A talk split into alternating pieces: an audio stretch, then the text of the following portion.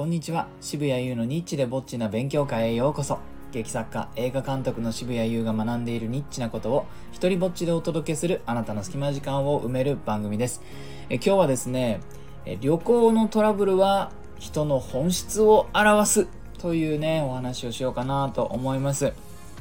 ななんですかねあの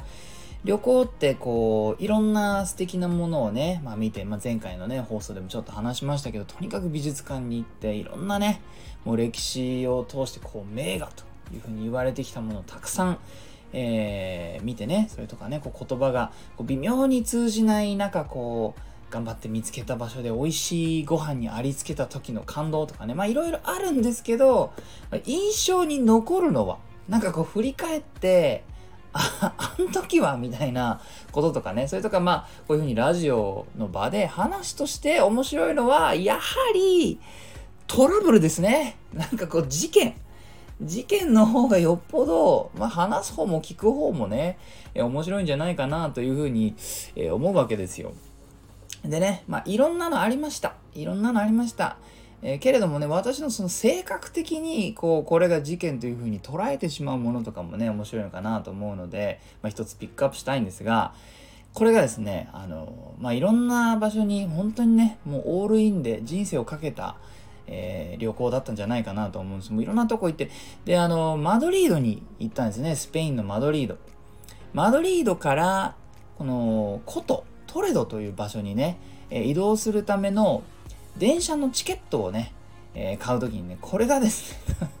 ちょっと信じられないシステムのクソさに振り回されたことがあって、まあね、ポイントとしてはだいぶ、だいぶニッチなところに注目してるかなというふうにね、思われるかもしれませんが、いや、聞いてくださいよ。この電車ね、レンフェっていうんですね。もうレンフェ忘れない。僕はきっと、あのね、もうわかんないんですけども、あの、死のとこについても、レンフェだけは忘れないって言ってんじゃないかっていうね、えー、苦労しましたよ。あの、まあ、あチケットを買うのも、まあ、タイミングって迷うじゃないですか。そのね、ここ、この美術館行ってから電車に乗るのか、もうその日は、えー、のね、ここの場所の観光は諦めて早い時間から電車に乗ってね、次の場所に移動するのかとかも、まあ、そのやりながら決めていったりする部分もあるので、えー、その大きな移動、飛行機とか以外は、まあ、その電車のやつとかはね、あらかじめ決めなかったところもあったわけです。で、このレンフェですよ。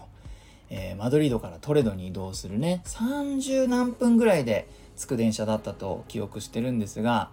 とにかくね、面白かったのは、えー、予約システムです。予約システム。あのー、ね、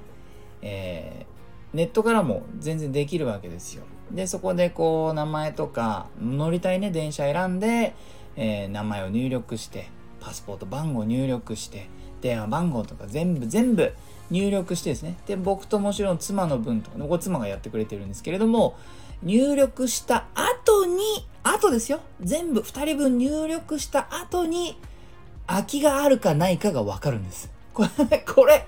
これ逆でしょ？これ逆でしょ普通画面の、画面の中にですね、あのー、そもそも空きがあるやつだけが表示されるべきであって、ね、日本で育ったら、そんなのもうなんか考えないくらい当たり前で、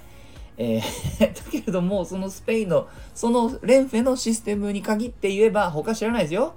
あの、いろいろスペイン思うところありましたね。なんだろうな。あのバルセロナなんか、こう、街中、普通の道端が、どこを歩いていても、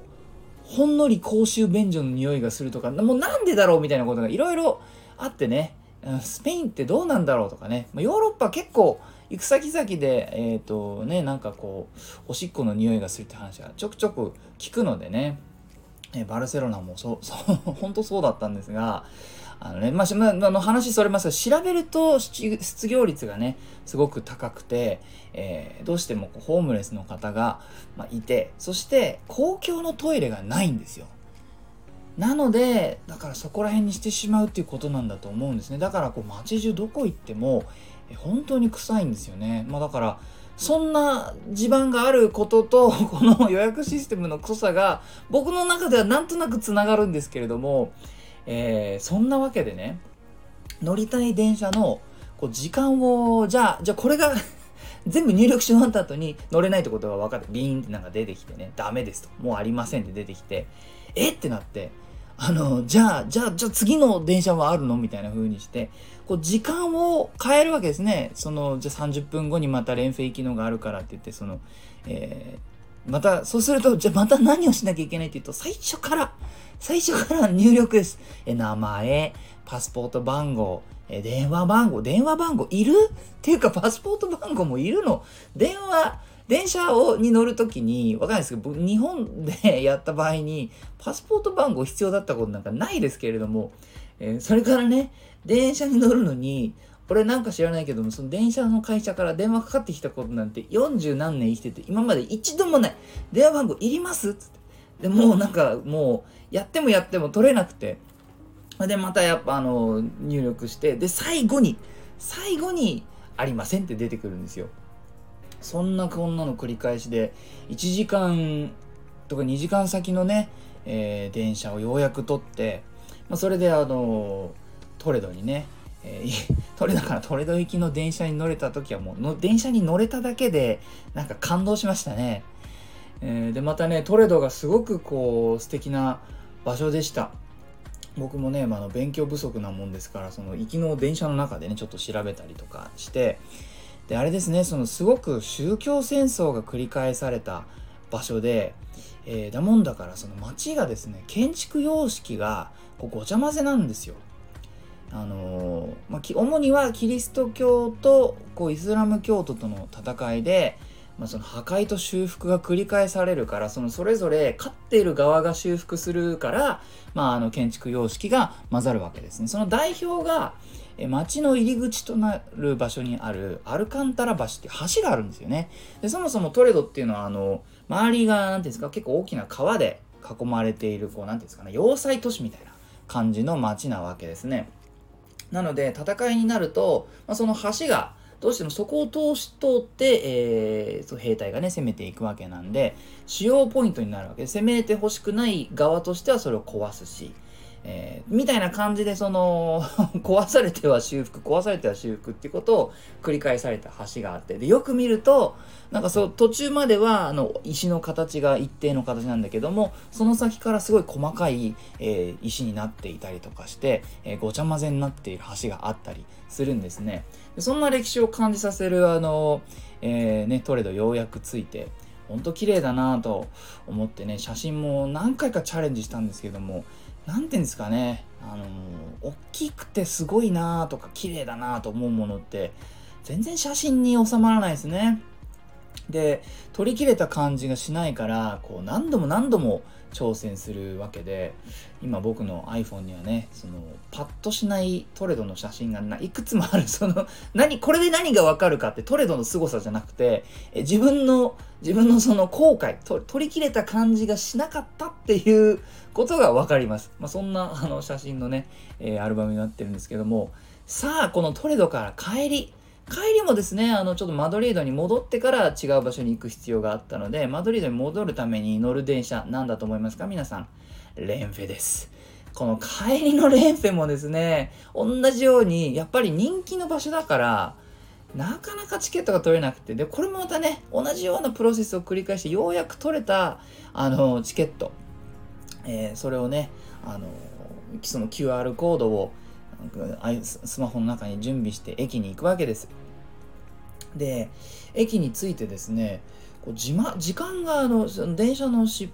発する時間がね迫っているのに一向にね乗客の列がね進まないんですよ。であのこういう時にね、まあ、今日のこのあのー、放送のタイトルのね、旅行のトラブルは人の本質を表すのこの辺りで僕は強く感じたんですけれども、まあ、旅行中たびたびね、僕とあの妻の性格の違いが浮き彫りになることがあって、まあ、とても面白かったんですけど、この、えー、時間が迫っているのに全然あの一向に列が進まないことに対するこの2人の反応の違いがねあの素晴らしく違った。あのまあたびたび僕らはですねそのじあの羊と虎という表現を使うようになったんですけどこの旅行中にね、えどっちがどっちかお分かりですか、えー、私が羊で、え妻がですねこれ決して妻をそのあの怖いとかそういうねネガティブな表現として使っているわけではないです。虎がいたら頼もしいですね。それから皆さんもし動物園に行くとしたら、羊と虎、どっちに列ができると思いますか？どっちが見たいですか？これ羊って答える人あんまいないと思います。羊どっか檻の端っこの方でもしゃもしゃ、あのー、ね、えー、草食ってるだけだと思いますよ。でも虎は何かしそうな。でもね、何かしそうじゃない時は、もう自分の支配空間でこう、ドーンと構えてね、寝てたりとかしそうなね。まあ、見るんだったら虎でしょうよというね。まあ、そんなわけで、たびたびその僕が羊で、えー、彼女が虎という表現をま使ったんですけれども、とにかくですね、こんなにあのもう電車がいつ出るんじゃないかっていうことでその羊がハラハラしていてもですね虎は列に並ばない。もうこれ名言だと思いました。自分で言ってあ虎って列に並ばないんだと思いました。なぜならその列なんぞそのそれは群れをなす動物が並ぶものでとにかく虎はですね列がなくなるギリギリのタイミングまで座って王者のように構えてですね、まあ、民衆がそのごちゃごちゃ並んだりとかこう心配そう不安なね行ったり来たりとか、えー、したりしてあの無駄に労力を使ってる間自分はその立ち止まらなくていい状況になったあたりで動くと。もうそのね、だって、だってどうせ改札通れるまでは列があるわけで、改札ギリギリのところにあのまで列がなくなったタイミングで動けばいいっていうふうに思ってて全くハラハラしてない。全然1ミリもハラハラ、えー、してなくて。でもちろんですねそのやっぱり虎は獲物を見てますね。なので何の根拠もなくそう振る舞ってるのではなく他の羊の動きを見てそう言ってるんです。例えばですねそわそわしてる家族とかがいてですねそれはそのなんか係の人の方に聞きに行ってでそのその動きを見てるわけです。でその家族が結局列からえ係の人に聞きに行って列に戻るみたいなのを見てるんですね。そうするとどうせ自分たちが聞いても同じことになるっていうのをもうすでに見抜いているわけです。それを知った上でつまりちゃんと根拠があって虎は虎として構えてるわけですね。で僕はあの一方羊である僕はですねそのそんなも全然目に入ってなくてとにかく列の長さと電車が出ないことにもう不安で、なんかどっかでね、ガシャンってこう、列が打ち切られて、はい、ここまでよーと。ね、なんかスペイン適当なところあるから、もう、もう時間過ぎたし、そろそろ電車が出たいって勝手に思ったら、出ちゃうんじゃないかっていう謎の想像力を発揮させて、俺はね、あの、もう列に並びたい。並ぶことで安心したい。何かしらの、理由でここまでの人しか乗れませんって言われた時にちゃんと自分は並んでいたよと。だから乗せてくれっていう主張できるポジションにいたいわけですね。せめてその、こう、俺は座って堂々と構えていたんではなく、ちゃんとルールを守って、えー、ルールもあったかどうかわからないけども、ちゃんとその列にいて、もう、もうちょっとで入れる場所にせめていたよっていうふうにね、えー、言えるまあ、でもどうせそんなことが来ても羊は羊でそういうこと主張できないから結局言わなかったかもしれないけれどもそれでもそのポジションにいることの方が安心材料になるんですね。えー、これねあの後ほど2人でね妻と2人で振り返ったらその時ねもう全くハラハラしてなかったっていう風に言ってましたね。強いね。強い。で結局ですね20分以上遅れてその電車は出ることになるんですけれども、まあ、ようやくね列も短くなったタイミングでもう僕のハラハラを見かねた妻がね、よし、じゃあ並んであげようかみたいな雰囲気でね、2人で、ちょっと、ちょっとだけ並んで、それであの、改札を通った後、何が起きていたか分かったんですけれども、なんか一人ね、荷物検査に命を懸けているような人がいて、面白いね。スペイン人、僕の印象ではなんかそこまで勤勉に働く人種ではないっていう印象だったんです。シエスタも長いし。ね、夜の夕ご飯がのためにレストランが開くのも7時じゃ早い方でね、だいたい8時とかね、ひどいと9時にオープンするお店とかもあったんですが、まあ、とにかくね、あの、一人、なんか荷物検査に命かけてるやつがいて、そいつのせいで大幅に、そいつ一人のせいで、まあ列はできるわ、の電車は20分遅れるわだったってことが判明したわけです。さあ、ここ荷物検査をね、えー、通った後ですよ。あの我々のチケットにはですねその3号車に乗れっていうふうに書いてあったわけですそれだからあの車体を見てね、えー、3と書いてある、えーと、その車両に乗ったわけですねでもう僕らもまあそれなりにようやくそこを解説を通れたっていうこととかまあ、列のもう後ろの方にいたもんだからいよいよそろそろ出るは出るだろうからっていうところで僕なんかはもう結構焦っていてで3って書いてあったからすぐそれに飛び乗ったわけです。それであの自分たちのその席のね番号のところに行ったら人が座っていて、えー、でもこの嫌じゃん。こういう状況嫌じゃん。違う国でさ違う国であの自分が持ってるチケットで別の人がそこに座ってるとかもうもう俺そういうの嫌でしょうがない。なぜなら羊だから。ね、言われた通りのところが空いていて、言われた通りのところに座りたい。ね、問題嫌だ。って言って、でもしょうがないからすいません、これっつって見せてさ、英語で。そしたらね、これが13号車だって言うんですよ。えー、と。そのもうもう訳がわかんない。その3って書いてあった車両なのに、これが13号車ですっていうわけ。でね、あのもう乗る時にパッと見たけれども、13個も車両なかったのに、なんか6個ぐらいしかなか6個か7個ぐらいしかなかったような印象ですよ。13車両ないのに13号車ってどういうことだろうと思って、まあしょうがないから、あの、急いで降りて、で、あの、大きくね、その車両に3って書いてあった隣に、まあなんかあの、ちょっとこう、うっすら電光掲示板みたいのがあって、なんていうのかな、日本ほど見やすい電光掲示板じゃない。そのまるで、電池の残量が30%で少し消えかかっている感じの電光掲示板に確かにカーゴ13ってね、あの13号車っていう風に確かにそっちに書いてあった。あの、大きく3ってバンって車両の方には 書いてあるのに、電光掲示板の方には13って書いてあって、なるほど、そっち見るべきなのかと。しょうがないからね、あの、奥の方に歩いていって、そうするとあの、13、12、えー、11っていう風にして、まあ、あの車両のね数字が減っていくわけです。それで次の車両に行くとそっから電光掲示板消えてんの。だからもう分かんないこれでおそらく俺らの頭のねそのま131211ってきたら皆さんもこれはきっと10だと思うに違いないんですけれどももうその先見ても33つぐらいしか車両ないんだわ。だから、そのまま198って減ってった場合、僕らが乗るはずの3号車っていうのないよね。え？っつって、え、でも妻と話して、これどどうする？つって、もう、で、もうなんかもう誰もプラットフォームにほとんど残ってないから、僕らも怖くなって、わかんないけど乗ろうって言って、とりあえずそこに、えっ、と、僕らの頭ではそれは、えっ、と、10号車であろう号車にとりあえず乗ったわけですね。歩いていけば3がどっかにあるだろうっていうことで。それで、えー、乗ってみるとですね、それがなぜか、え1号車なんですよ。もう、もうわけわかんない。10 13、12、11って来て、次1号車なの。えー、って言って、1号車って言ってしょうがないから、その1号車をずっと、まあね、あの、み、割と僕らだけじゃない混乱してなんかこっちに向かってきてる人たちと俺の後ろから、ね、奥に行こうとしてる人たちがなんか行ったり来たりする中その車両を歩いていってで、次のが、え次のが2だったわけです。ここで、ようやく、あ、じゃあもしかして、13、12、11と来て、今1、2だから、次が、えー、3号車じゃないかっていうことになるわけですね。もう、もう全然わかんない。もう電池切れか何かでもうね、あの電光掲示板の方はないし、乗ったはいいけど何号車かわからないし、もうさ、